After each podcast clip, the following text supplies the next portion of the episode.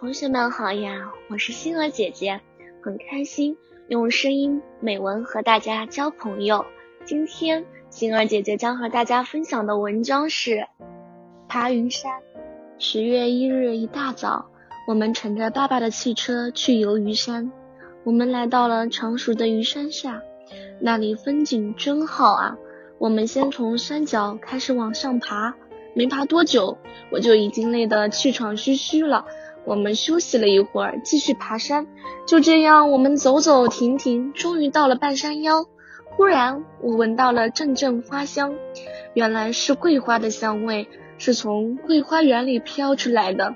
被香味吸引着，我们买了票，进了桂花园，一口气爬到了祖师山顶。站在悬崖边，我放眼远眺，只见远处的河流像银色的绸带。湖面像一面明亮而又美丽的镜子，还有一只汽艇漂浮在空中呢。我被眼前的景色迷住了，赶忙拿出相机拍起照来。